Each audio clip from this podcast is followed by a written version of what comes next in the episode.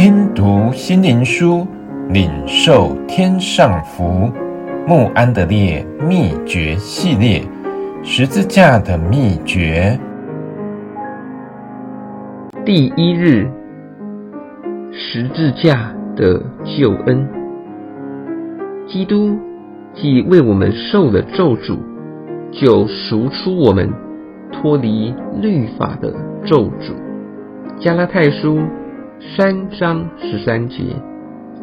当我们思想基督死在十字架上时，圣经就指教我们有关的两件事：第一是十字架的救赎，基督的死使我们脱离罪的刑罚；其次是十字架的交通，由于我们与基督一同钉死在十字架上，因此。在交通中分享了他死的经历。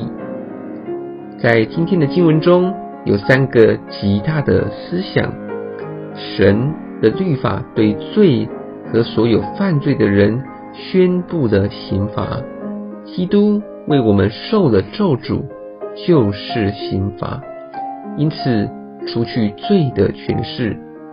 借着十字架，我们永远从罪。和其权势里得赎。十字架是我们人因为罪本应受到刑罚，但基督为我们代替，并且胜过了，就我们完全且永远脱离其刑罚。这些思想使得本来迷失而无助的罪人，因此有信心和盼望的确据。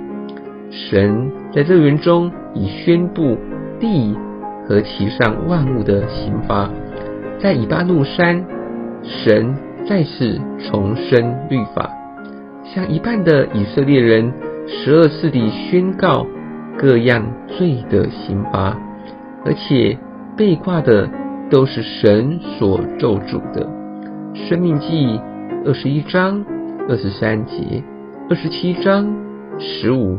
到二十节，但他们又如何能想到神的儿子却亲自挂在木头上，担当我们的刑罚？